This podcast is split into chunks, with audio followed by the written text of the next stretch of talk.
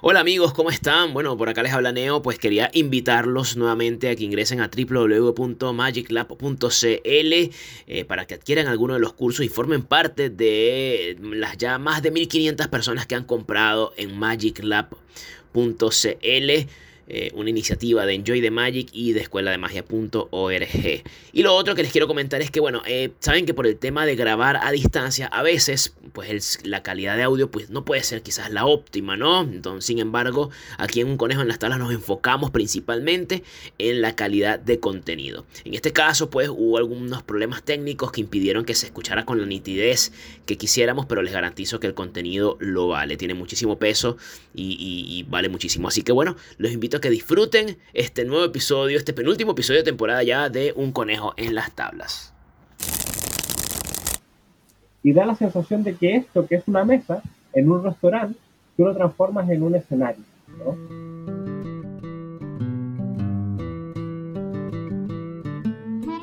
La magia como arte vive un periodo de transición donde la búsqueda interna es clave y el ir más allá del truco necesario. En medio de tan drásticos cambios llega este podcast, como una suerte de ventana de este despertar que ya como mínimo nos garantiza un emocionante viaje. Soy Neo Rincón, mago, comediante, ventrílocuo y educador y esto es Un conejo en las tablas.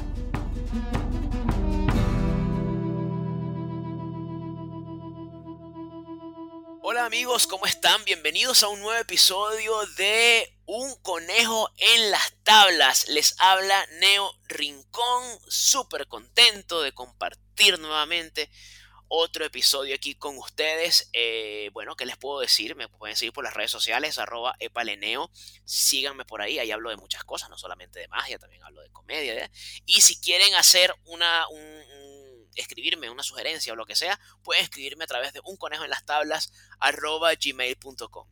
Hoy vamos a hablar de un tema que es de mucho interés para mucha gente. O sea, que es un tema que a muchos les importa, a muchos les gusta. Eh, ¿Por qué? Porque nos ha tocado a todos, a todos nos ha tocado alguna vez o hemos pensado en trabajar en esta área que es en la magia del restaurante. Ahora, yo no me compliqué mucho, yo tenía que ir y buscar a una persona indicada para este tema y es por eso que en esta ocasión tenemos acá a un mago que no solamente sabe mucho del tema, sino él dijo, mira, ¿sabes qué? Voy a sistematizar lo mejor posible todo esto, voy a escribir todo esto, lo que sé y escribió un libro, un libro de magia para restaurantes, que es una belleza. Que el libro se llama Esto no es una mesa. Quiero que reciban con un aplauso desde donde nos están escuchando al señor André Delow. ¿Cómo estás, mi querido amigo? Todo bien aquí, Leo. En la casa me pillas preparando cosillas, clases, escribiendo y todo esto, muy bien. ¿Cómo has sobrevivido a la, a la cuarentena, amigo? Con clases y asesorías, me imagino. Claro, clases asesorías y extrañando mucho la magia en terreno, demasiado. Oye, sí. Sí, sí, no es, no, es lo mismo, pero se intenta acercar a la experiencia, intentamos hacer lo mejor posible. Se intenta. Mira, André, cuéntales a todos más o menos, eh, a grosso modo, suponiendo que no has escrito un libro, cuéntanos por favor el tema de cómo, eh, de tu experiencia, a ver, primera pregunta, sí, suponiendo que no sé nada de ti. ¿Usted ha trabajado alguna vez en restaurantes, señor? Y si ha trabajado, ¿cuánto tiempo tiene trabajando en restaurantes? bueno, sí, sí, he trabajado en restaurantes, bares, cafeterías, discotecas incluso. Eh, y llevo más o menos unos 14 años más o menos haciendo más en este rubro. En los restaurantes, claro. Oye, ¿cómo fue tu primera experiencia buscando trabajo, como buscando peguita, como decimos acá en Chile, eh, en, como mago de restaurante?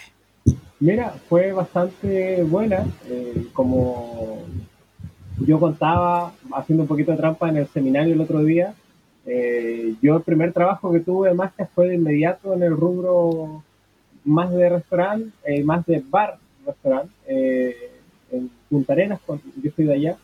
Y fue fácil, fui a hacer la propuesta, me pidieron que hiciera un poco de magia, gustó y estuvimos trabajando ahí un año y medio, creo, más o menos haciendo magia en horario muy malo, evidentemente muy mal pagado, porque ahí yo recién estaba partiendo en magia y, uno no, no, no, sabía esa cosa de que después la gente estaba un poco más ebria.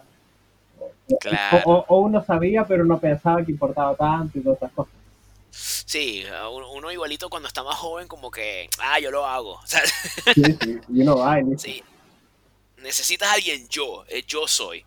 Mira, pero a ver, eh, tú pasó algo interesante, los que nos están escuchando, pasó algo interesante con André, y es que él me dice, Neo, eh, yo le comenté, André, te quiero entrevistar, quiero conversar contigo, quiero que seas panelista de un conejo en las tablas para hablar de magia restaurante y de tu trabajo con el libro.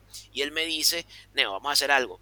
Yo quiero que tú veas primero la charla, el seminario que, de, de, que tengo sobre mi libro y luego de eso me, conversamos y hacemos el episodio. Y efectivamente así fue. La, eso fue antes de ayer, ¿fue? Antes de ayer, sí, antes de ayer. El domingo, sí. Hiciste una, una charla, no sé si llamarlo charla taller, porque duró cinco horas hablando de magia en restaurante, fue una belleza, eh, hablando de todo tu trabajo, de todo tu libro, y fue una maravilla, y ciertamente eso me dio más herramientas para poder hacerte las preguntas más correctas. No quiero caer en temas clichés acerca de lo que es la magia en restaurante, sino que voy a, voy a tratar de preguntarte cosas que me parece a mí que se alejan de, de o sea, de lo que es la magia restaurante, lo que se aleja de lo que tú propones con respecto a lo que ya tanto se ha hablado de la magia restaurante, del restaurante. Por ejemplo, una de las cosas que me llamó la atención es que tú, digamos que categorizas, separas, no, perdón, clasificas a los garzones, mesoneros, mozos, llámenlo como quieran desde donde nos estén escuchando. O sea, hay diferentes tipos de mozos para ti. Así es, sí. Distintas formas de... Porque cada uno, en base a la experiencia que tiene en el rubro, eh, se comporta de una forma distinta, ¿no? Yo comentaba ese día que la gente más idónea para hacerse cómplice con uno, no en el sentido nunca de la trampa, sino en el sentido de, del trabajo en equipo en un restaurante, son la gente de nuestra edad, ¿no? De los veintitantos, los treinta, ¿no? Eh, porque la, la, gente que lleva mucho tiempo en el rubro gastronómico, trabajando, atendiendo al público, eh, tiene, como se dice acá en Chile, muchas mañas, no muchos tips para atender, ¿no? Porque antiguamente eh, la propina que los tipos ganaban dependía 100% de, de la atención que ellos brindaran a la mesa, Entonces, en estricto rigor, ellos tenían que ser los showman de las mesas que atendían, ¿no? Contar los chistes, evidentemente hacer todo el, el trabajo de servicio en las mesas, pero eso con el tiempo eventualmente ha ido cambiando, ¿no?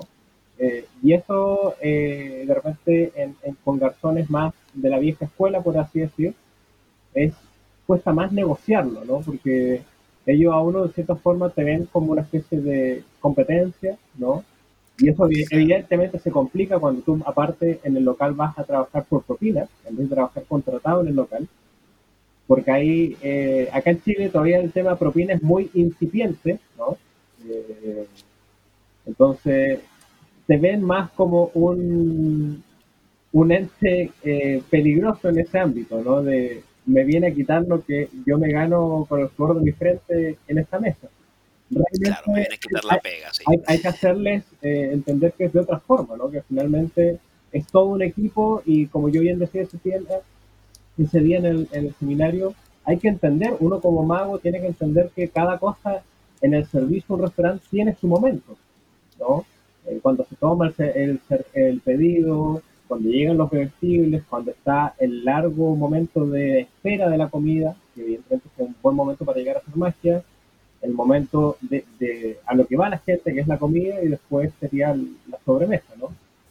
Claro. Entonces, cada cosa ahí tiene su tiempo y, tú tienes que ajustarte a eso. Luego no te puede ganar para pasar por sobre el, la, el deseo de la gente. La gente siempre va primero a comer a un local. Claro. De hecho, tú hablabas como una especie de pirámide, ¿no? O sea, planteas como una especie de pirámide que me pareció muy interesante, que deja clara cuál es la posición del mago en, esa, en, un restaurante. Claro, tú dices la, pirámide de prioridades. Cuando hablo de cosas a tener en cuenta cuando ya empiezas a trabajar en el local, eh, yo postulo una, una pirámide que comienza arriba, eventualmente lo más importante para los comensales es la comida, Luego viene la atención del personal, que evidentemente uno como mago tiene que ser consciente que si estás trabajando en ese local, independiente si es por propina, contratado, eh, tú entras dentro de evaluación para el público después de eh, del personal en general, de la atención que entrega o la experiencia que entrega el local en el que estás, ¿no? Luego viene la situación en la mesa, que esta podría ser un cumpleaños, una reunión de trabajo, un aniversario, eh, lo que sea, y luego después de todo eso viene el mago en la pirámide, ¿no? O sea, estamos en el último eslabón. y eso eventualmente daña muchos egos siempre. Pero tienes que tener en cuenta que la gente, como recién dije, va a comer al local. Eh, entonces, evidentemente, esa pirámide se invierte cuando tú te haces cargo del tiempo de espera de la mesa y la gente dice, ok, quiero ver magia, muestra lo que sabes hacer. ¿no? eventualmente, cuando llegan los platos, la pirámide vuelve a su orden natural y no te corresponde estar en la mesa. Y otra cosa que me llamó la atención que, que mencionabas a lo largo de tu, de, tu seminario, que yo, por ejemplo, nunca lo había considerado. Yo también he trabajado mucho en restaurantes y, jamás me, me había pasado por la mente tener un, una toallita. Esto, esto es una, parece una tontería, pero tener una toallita en el bolsillo, o varias toallitas, no sé, para ciertas situaciones. Yo te confieso que la primera vez que la sacaste, tú dijiste, bueno, yo siempre tengo esto en el bolsillo y yo vi eso y yo dije, pero ¿para qué?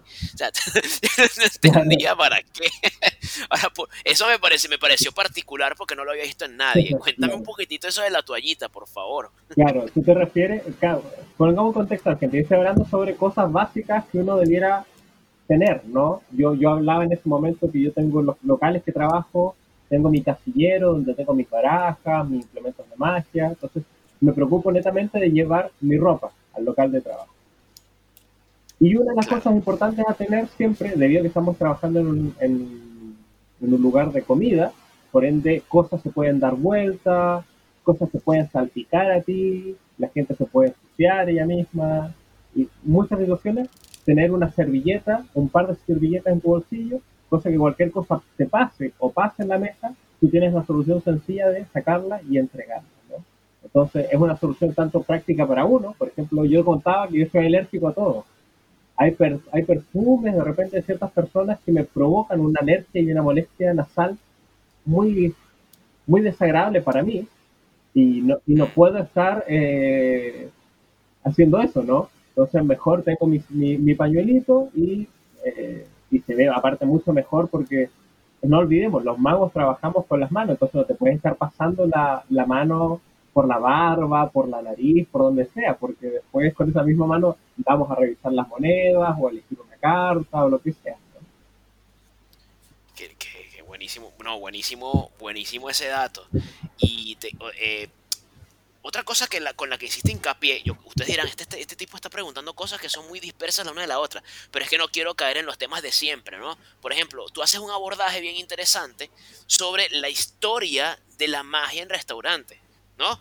Y das unos nombres y todo. Eso me pareció súper interesante y me gustaría que nos comentaras un poquitito acerca de eso, André, o sea, de, de, de, la, la magia en restaurantes, de ese formato de estar sentado, hoy ya popularizado por Dani, sentado y rodeado de gente, cuéntanos un poquitito de eso, por favor. Sí, claro, bueno, yo, tú sabes, ya me, has visto en conferencias, en otras cosas, eh, hemos conversado muchas veces y para mí cada vez que lo que sea, ¿no? Un tema, un autor, una técnica, un juego, yo me siento, ya, monedas a través de la mesa. Empiezo a buscar en mi biblioteca todas las versiones que tengo, después pregunto a gente que sabe más que yo, eventualmente Manuel Cuesta, Pablo Zamata, Ricardo Rodríguez, me hago con una montaña de información y empiezo a, ya, primera versión con cuatro monedas, primera versión de pie, primera sentado y así, ¿no? Entonces, evidentemente, cuando quise abordar el tema de magia de restaurante, como para, como tú dices, sistematizarlo en cierta forma, dije, es necesario que se sepa qué formas de magia de restaurante hay, porque primero hay muchas formas de magia de restaurante, y segunda, quiénes ya han hecho esto, ¿no? Entonces, la primera fuente que hay aparece en el Discovery Witchcraft de 1584, escrito por Reginald Scott, donde eventualmente no estaban los restaurantes ni los locales de comida como los conocemos hoy en día, pero sí eh, él sugiere ciertos juegos, como por ejemplo la primera versión de monedas a través de la mesa que viene en ese libro, que es con una sola moneda que atraviesa la mesa a un pocillo que se coloca abajo esta. se propone como juego para hacer mientras estás tomando una cerveza o estás en una taberna, como se comenta ahí, ¿no? Compartiendo.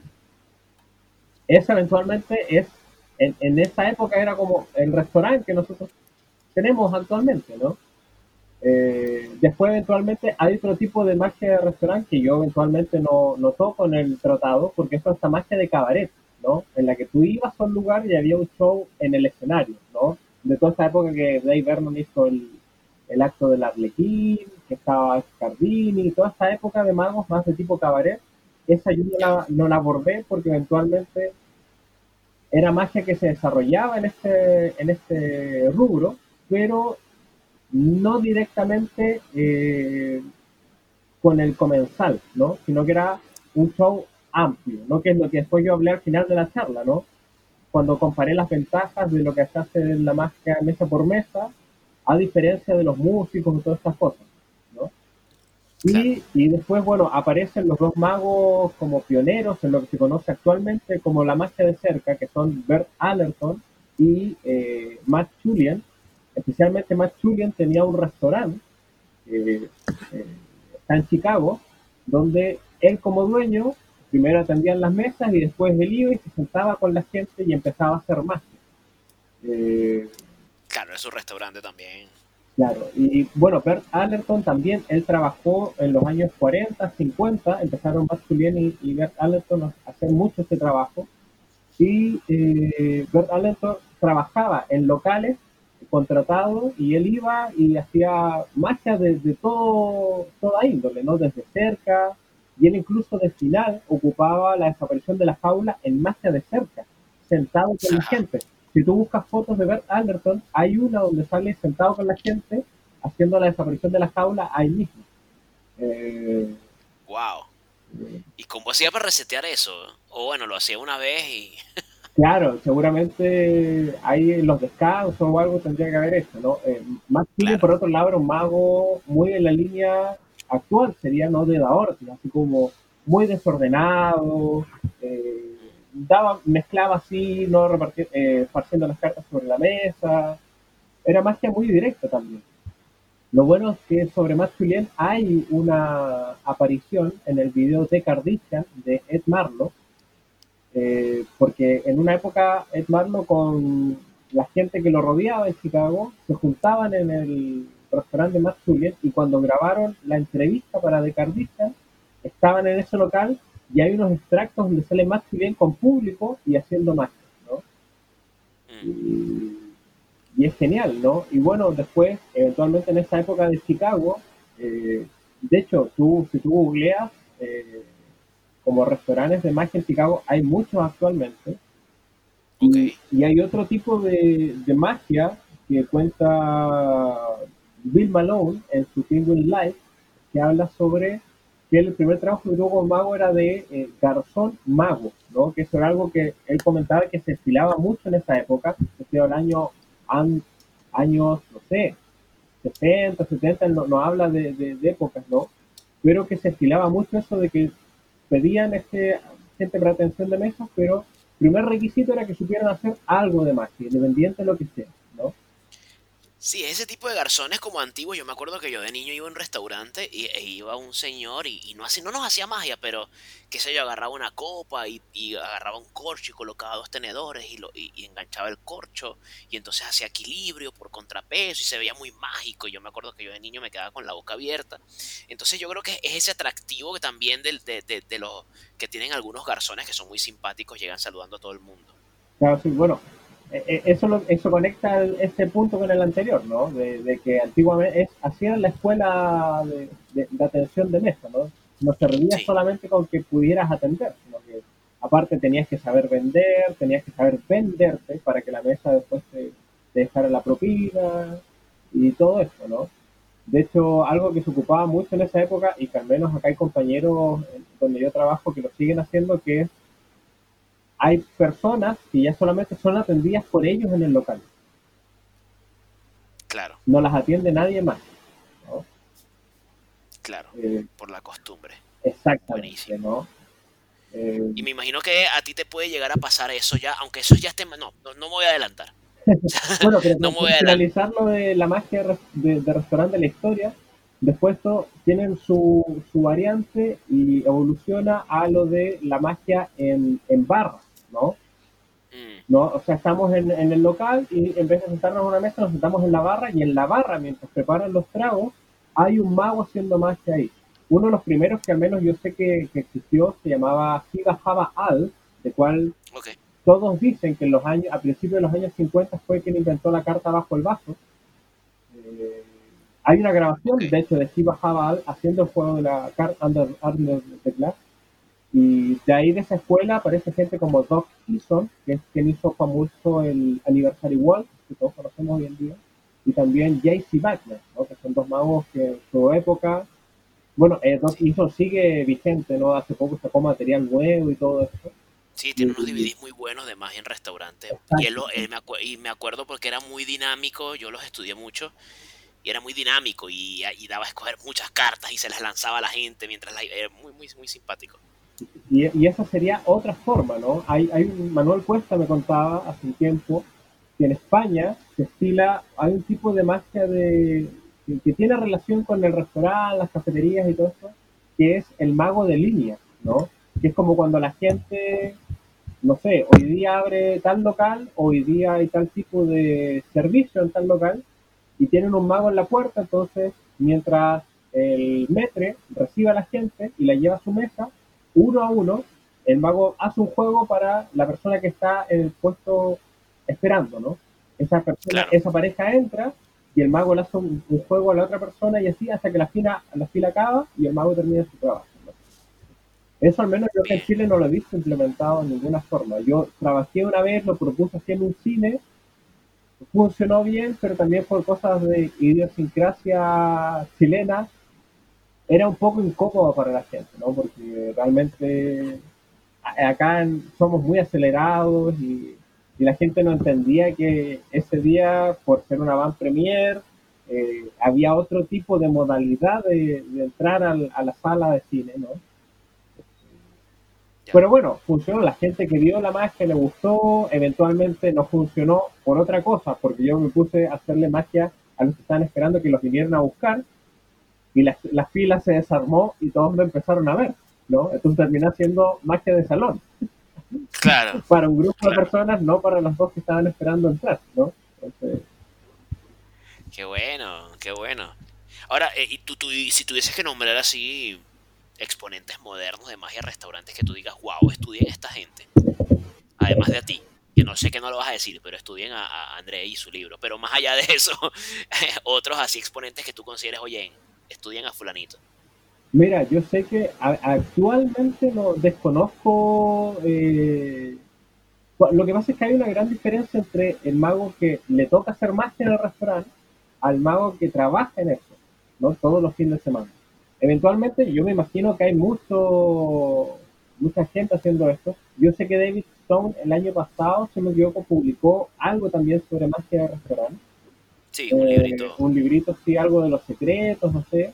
Eh, pero no, no sé más allá, ¿no? Bueno, no, pero, pero y, bueno, ciertamente David Stone tiene algo, eh, Doc Easton tiene algo también, uno tiene varios DVDs. Wagner también tiene DVDs y todas esas cosas. Sí, eh, bueno, yo sé que es que en español no sé qué tanto material hay. Yo sé solamente que en español está, bueno, está publicado unas notas de, o sea, no, no, un libro del mago errante en español, ¿no? Que es la traducción de un libro que trata sobre magia de restaurante. Por otro lado, en Chile hay dos trabajos previos al mío. Uno es de magia de pub, de Emanuel Suter, y otro es de magia de restaurante de Víctor Lute, que son notas de conferencia, ¿no? Eh, pero claro, ambos, eh, eh, el de Víctor Lute tiene semejanzas con el mío en, en, la forma en que Víctor habla más sobre el comportamiento del mago con el personal, ¿no? Por otro lado, el texto de Manuel Suter es más de juegos de magia para realizar en el restaurante, o en el pub, en este caso en particular. ¿no? Ya, ya. Pero, por ejemplo, en literatura mágica yo recomendaría que que se estudien. Yo lo mostré en el seminario, ¿no? Que es el, el libro de Jim Sisti. Eh, uy, se me fue justo el nombre. Pero lo voy a, lo voy a googlear aquí. no, buenísimo entonces. Ahí tienen varias opciones. Magic Menu, se llama Magic Menu de Jim Sisti, que es un libro, bueno, tú lo viste, muy grande, una recopilación de... Eh, eh, era como una revista, una, una publicación que sacaba él sobre temas de magia de restaurante y después se compiló todo eso en el libro que yo mostré el otro día, que de hecho son dos libros, yo tengo solamente el volumen 1. Que compila del 1 al 6.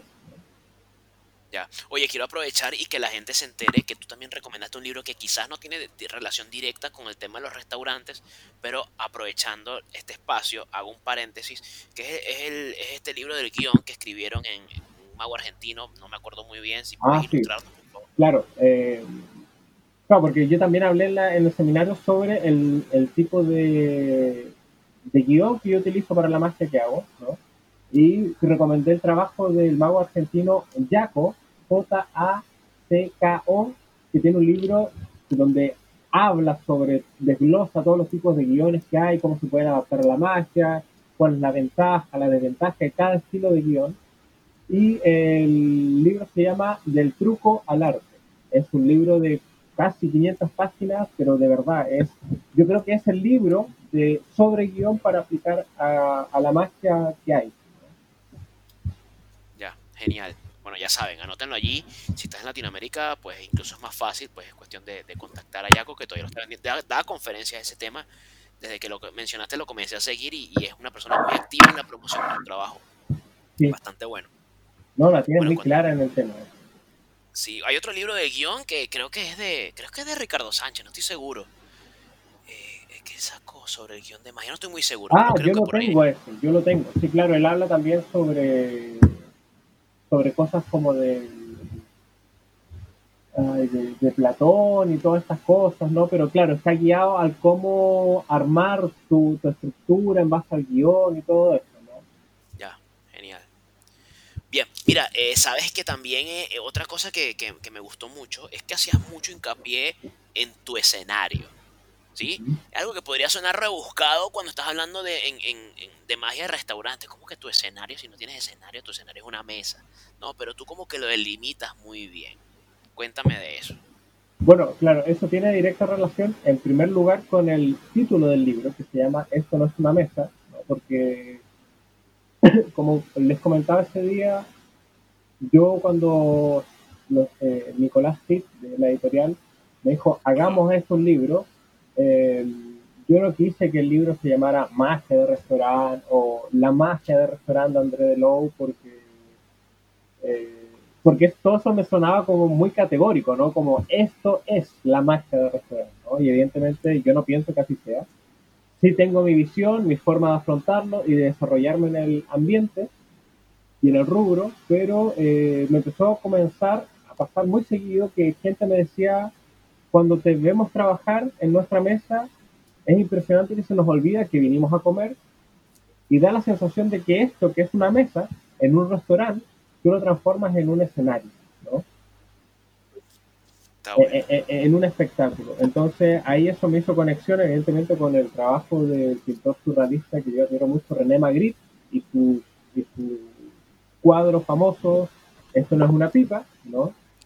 Y cuando fui a hacer el, seminario a Valparaíso, eh, me acuerdo que hablando con Juan Esteban Varela, que, estuvo presente, me dice, ¿sabes que mi tío Francisco Varela, en uno de los libros que publicó, habla sobre eh, la acción, que es una, en acción, mejor dicho, que es, por ejemplo, todos piensan que eh, la silla es para sentarse. Ese ejemplo me puso él.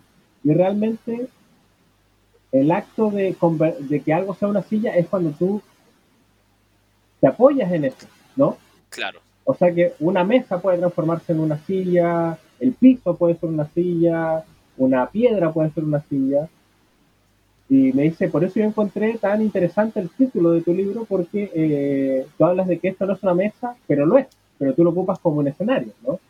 Y ahí fue como la, la, el ángulo que me faltaba, ¿no? Evidentemente, porque Francisco Varela un gran pensante de, la, de las mentes chilenas, ¿no? Y que Juan Esteban hiciera esa conexión ahí fue, fue como, wow, eh, eso es, ¿no? De, de, no dar por hecho que esto es una mesa, porque solamente hay copas o algo, sino que uno como mago podría tener la función de, gracias a que colocas tu tapete y eso delimita el lugar donde vas a trabajar, y ahí te puedes descansar, eh, toda la gente, gracias a que el tapete está ahí, sabe que ahí tienen que mirar, ¿no? No hay otros focos de, luz, por así decirse, que estuviéramos hablando técnicamente, el cenital estaría ahí, solamente alumbrándote a ti, ¿no? Y, Y eso para mí fue el, bien, está bien el título que elegí, ¿no? Porque eventualmente yo lucho para que la gente se olvide de eso y digan, wow, estamos ante un, un, show, un espectáculo, ¿no? En, condiciones, como yo decía ese día, adversas, ¿no? Porque la gente no te va a ver, porque hay ruido, porque hay otras mesas, porque tienen hambre y así un montón de cosas que están siempre en contra de, que lo tuyo se luzca, ¿no? Mm.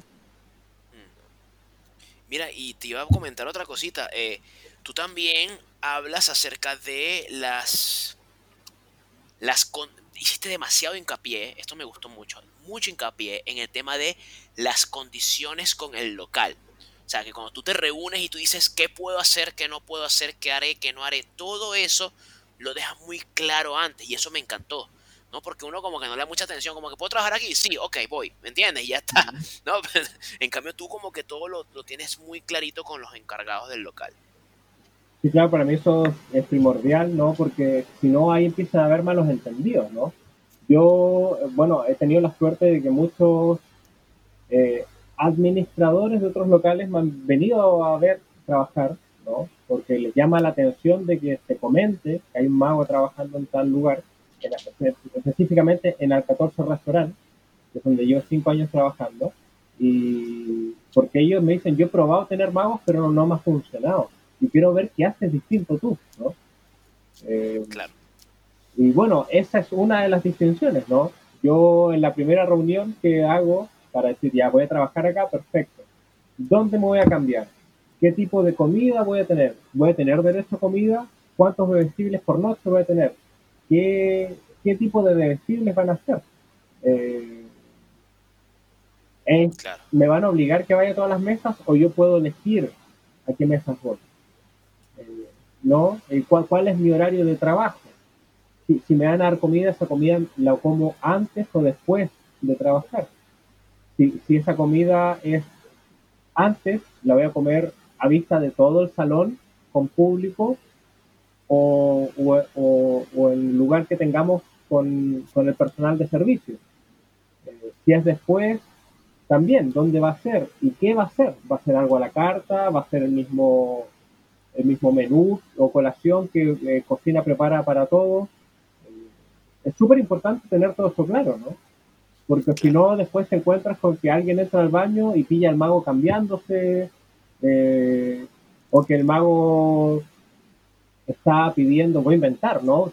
Tragos en vez de pedir agua para tomar, o que el mago después de trabajar empezó a pedir cosas a la carta, pero realmente tenía que pedir solamente o, esperar que le diéramos solamente lo que hubiera en cocina. Eh, entonces, todo eso genera muchos problemas porque a mí, esta misma gente que yo comentaba que me ha ido a ver para ver qué hago distinto, me han dicho lo que pasa es que yo he tenido magos y al final siempre se pasan de listos porque terminan tomando, terminan comiendo cosas que no tienen que comer, eh, llegan tarde, se van antes. Entonces, todo muy claro, ¿no? Todo clarito, dónde va a ser esto, cuánto, cuánto de esto, qué tipo de esto, dónde va a ser esto. Y eso hace que todos tengan la película clara y ahí en adelante tú te preocupas de hacer tu magia. Claro, brutal. Así que ya saben, en eso en, en, cuanto a la parte del tema de las condiciones. Oye, ¿y, eh, qué le dirías tú a un, alguien que está, porque sabes que eso ya es algo que no te pude preguntar durante la, charla, y es que hay muchas personas, muchos, muchos magos, que son muy, muy jóvenes, y tú, es más, uno, uno normalmente comienza la magia de restaurante cuando es muy joven y cuando te ves joven, ya tú y yo no nos vemos jóvenes, ya nos vemos adultos, ¿ok? pero, pero hay, yo, yo, por ejemplo, yo comencé la magia de restaurante, tendría que, no sé, 10, 20 años, 19 yo creo que todavía tenía acné. O sea, una cosa que, o sea, ¿cómo haces, cómo, qué, le podrías sugerir a, a, un, a, un, mago que está comenzando, que está jovencito, y quiere meterse en eso, pero, pero siente que no transmite la adultez y madurez necesaria para que alguien se lo tome en serio? Bueno, mira, el, el comentario igual va un poco a, a lo que de repente le, le, he recomendado a ciertos alumnos, que es como me dicen, uh, me encanta la magia de René Lavand, y después los ves hablando, o sea, haciendo magia, y hablan como, René, tienen las pausas que tenía René, y todo eso, y es como, tú no eres René Davant. Yo no soy, nadie es René Davant, ¿no? Eh, no intentes ser eso. ¿A qué voy con esto? ¿Qué tiene relación con lo que te voy a responder? Acuérdate, lo primero que yo recomendé, o sea, hablé es cómo elegir un local. Eso es lo más importante siempre. No, no, no, elijas el local porque a ese local van chicas más lindas. No elijas el local porque es el local de moda.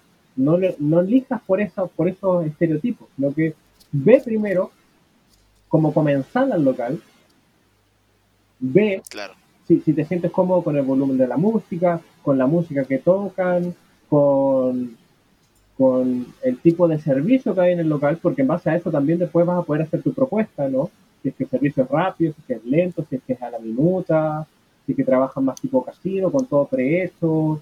Eh, y, ve, y, no, acá me, yo siento que en este no, ¿no? Porque la música es muy fuerte, música electrónica, a mí no me gusta la música electrónica, gente demasiado joven, eh, y, quizás a otros sí le guste, ¿no? Entonces, más que la recomendación sería, trata de ser sincero contigo mismo, ¿no? Porque al final, como finalmente en la magia nadie nos obliga a hacerlo, eh, como bien decía Gaby, pongámonos la fácil, ¿no? Él evidentemente se refería a otra cosa, pero aplica esto también de, ¿para qué vas a ir a trabajar en un lugar que no te vas a sentir cómodo con nada? Elige en base a, lo que a ti te gusta y probablemente en ese lugar te vaya mejor porque vas a estar primero en sintonía con todo lo que tiene el local para entregar y segundo, tú vas a estar muy cómodo. Yo me acuerdo que yo trabajaba en discotecas las primeras veces y con música que no me gustaba y tenía que hablar muy fuerte, casi gritando, y gente ebria. Y a mí nadie me dijo eso que yo estoy hablando ahora. Probablemente si me hubiesen dicho eso, yo hubiese buscado otro lugar para hacer magia en ¿no? Claro. Y, me ha pasado que chicos que han ido al seminario o que tienen el libro donde yo comento esto me dicen, oye, ¿sabes que encontré un lugar y estoy súper cómodo trabajando? Muchas gracias por el consejo de ahí de, porque de verdad cambia toda la percepción, ¿no? Si de repente, no porque el lugar esté de moda, es el lugar indicado para ti. Porque de repente tú mismo puedes eh, hacer que ese lugar, con tu magia, si tu magia es buena, es divertida para la gente, se empieza a pasar el boca a boca, tú mismo puedes darle quizás una, una especie de vida a ese local que antes no tenía. Y ya, no, ya no eres algo tan incidental, sino que pasa a ser algo importante en el local. Claro. Y no ser un si me llaman voy. Lo que, a lo que sea yo voy. No, te entiendo, te entiendo perfectamente. Mira, otra cosa que me gustó y que me gustó muchísimo, yo creo que de, de mi, de mi top de mi top 3 está esto que voy a decir y es darle nombre a los trucos. Eso me pareció hermoso. Más allá del factor técnico, la gente dirá como que, ¿cómo que darle nombre? El mío tiene nombre, no, pero que la gente sepa que tiene un nombre, ¿no?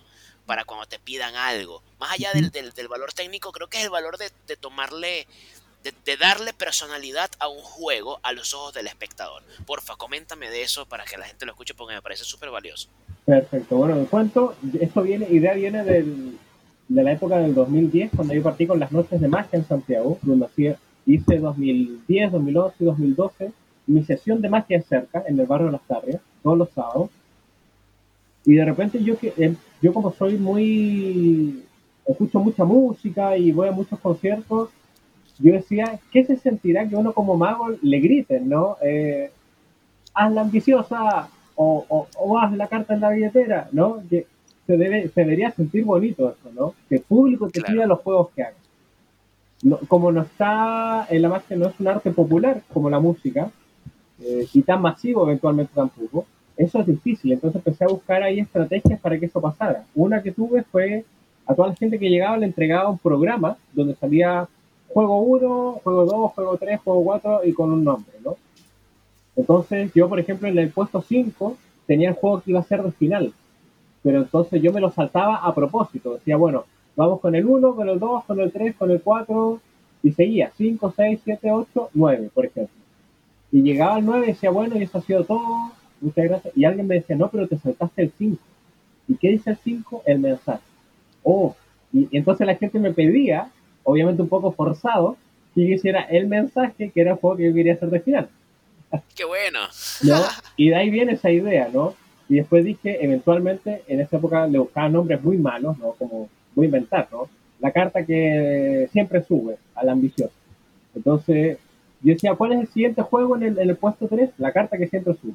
Bueno, vamos a... Pero la gente ya sabía el, el, efecto, ¿no? Porque el nombre lo decía. Entonces dije, tengo que buscar una forma de que los nombres que utilicen no revelen nada, pero sí hablen del elemento o del fenómeno que va a ocurrir, ¿no?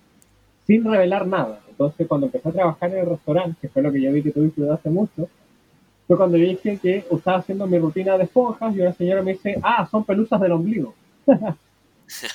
Qué bueno eso. Y yo le digo, exactamente, son pelusas como las del ombligo o las que crecen en los bolsillos cuando se lava la ropa.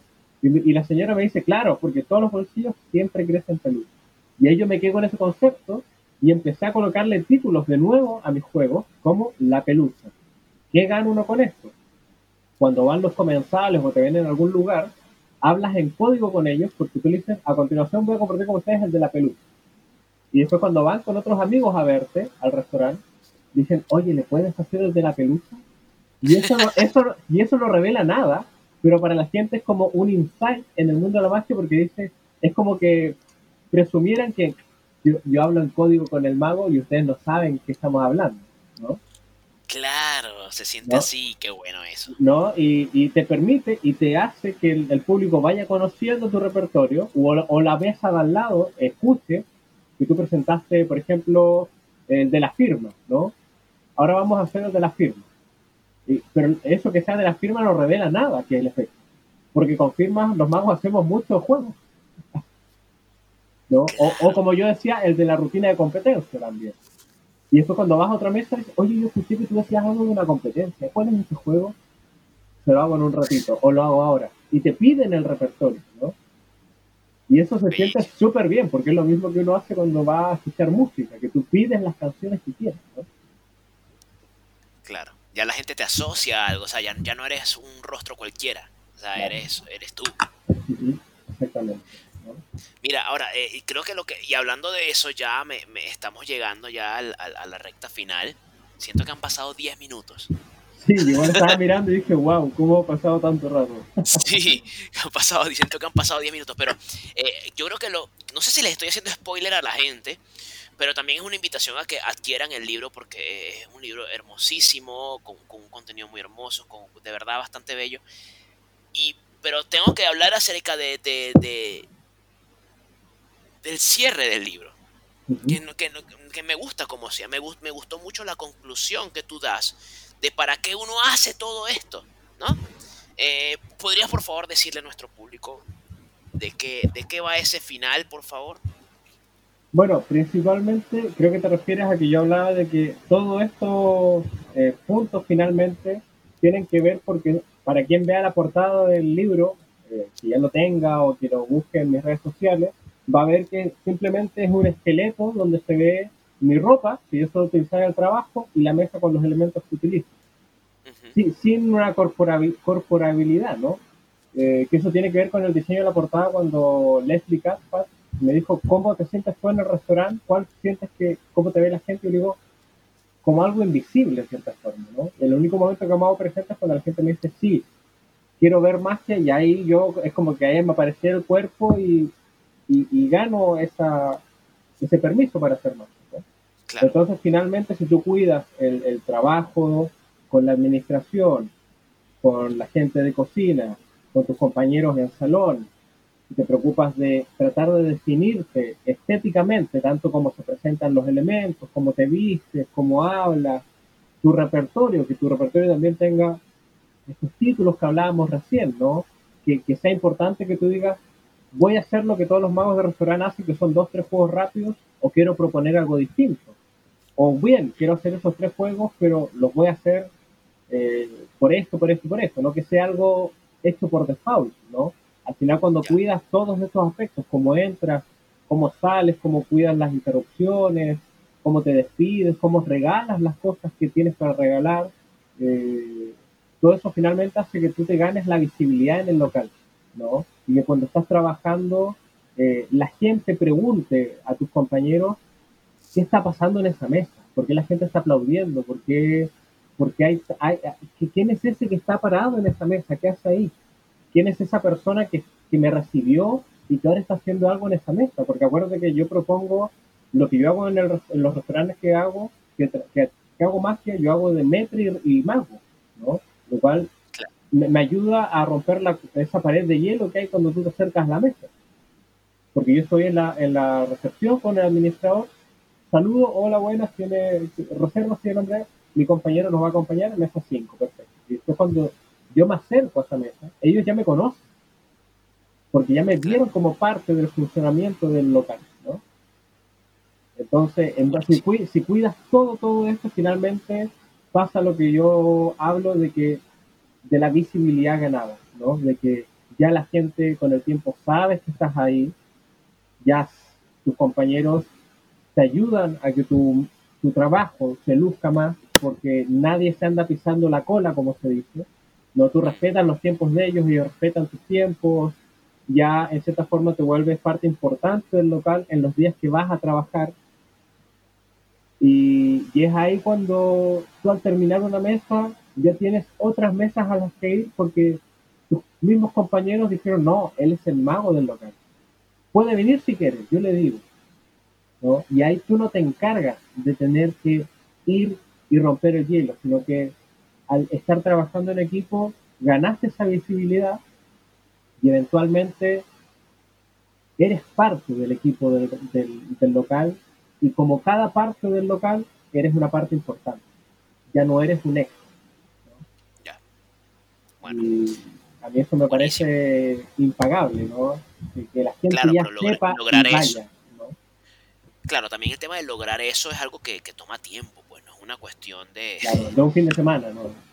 No, para nada. Tienes que, y es un, es un constante trabajo y dedicación a todo eso. Eh, André, hermano, de verdad, muchísimas gracias por este espacio, por tomarte el tiempo de, estar aquí en, un conejo en las tablas, la hemos pasado de maravilla. Eh, podríamos estar hablando horas de este como ese día. Sí, como ese día que hablamos cinco horas y media. Sí, fue clavada. Sí, eh, de verdad que estuvo, estuvo muy lindo. Y bueno, la invitación es a la gente a que te siga, ¿eh? así que por favor, di tus redes sociales y dónde pueden adquirir tu libro. Bueno, mis redes sociales son sencillas, alo, arroba André de Low en todas las redes sociales, estoy tal cual. Y ahí, bueno, el libro lo pueden adquirir directamente conmigo o con los chicos de Editorial CIT. Es probable, eso sí, porque mucha gente cuando terminó el seminario empezó a escribir que cuando se repetía. Eh, porque eventualmente eh, estaba muy conveniente en precios, ¿no? Porque eh, finalmente el precio que cobramos ahora para el seminario incluía el envío del libro y el libro, más el seminario. Claro. Y que es el mismo precio que tiene el libro en cualquier tienda, o lo compren conmigo, o lo compren directamente en la editorial. Entonces era una ganga realmente, ¿no? y probablemente lo vamos a repetir quizás dentro de un mes nuevamente, eh, como con las mismas condiciones y todo eso, ¿no? Entonces, pero para quien no quiere esperar, eh, puede contactarme a mí o a los chicos de Editorial sí y, ahí... Este esto se hace obviamente a través de Zoom. Bueno, Zoom no, pues, a través de una plataforma digital para que lo sepan. Así que las personas que nos escuchan de otros países, porque Chile solamente es un pedacito de nuestra audiencia, pueden, pueden estar pendientes de las redes de André y ahí se van a enterar cuándo es y se puede hacer algún especial arreglo para que el libro les llegue, porque créanme que vale la pena. Da muchas luces en todo esto. ¿okay? De, hecho, en esta ocasión también teníamos gente de España, de Portugal, de México, que nosotros vamos a hacer llegar los libros hasta allá. No, hay problema con eso. Ahí lo tienen. Bueno, André, muchísimas gracias de verdad por, por, acompañarnos en esta ocasión aquí en Un Conejo en las Tablas. Gracias a todos los que nos escucharon en, el episodio de hoy. Eh, ¿alguna, ¿Algunas palabras finales, André? ¿Alguna cosita? Eh, exploren, siempre exploren, no se queden con, con, lo primero que les dice algún mago, con lo primero que lean. Y, y, como la frase para mí de, de oro es eh, uno tiene que estar presente en lo que hace, que es la gran lección que a mí siempre me, ha enseñado mi maestro Pablo Sanata, uno tiene que estar presente en lo que hace, tanto sensorialmente como internamente, ¿no? Y eso da grandes frutos siempre después, a, largo plazo. Muchas gracias, muchísimas gracias hermanos por, por, haber estado acá. Por acá les habló Neo Rincón. Recuerden, me pueden seguir a mí también a través de las redes sociales, arroba paleneo o escribir cualquier comentario, sugerencia, duda a un conejo en las tablas arroba gmail.com. Muchas gracias, cuídense muchísimo, nos escuchamos la próxima semana. Chao.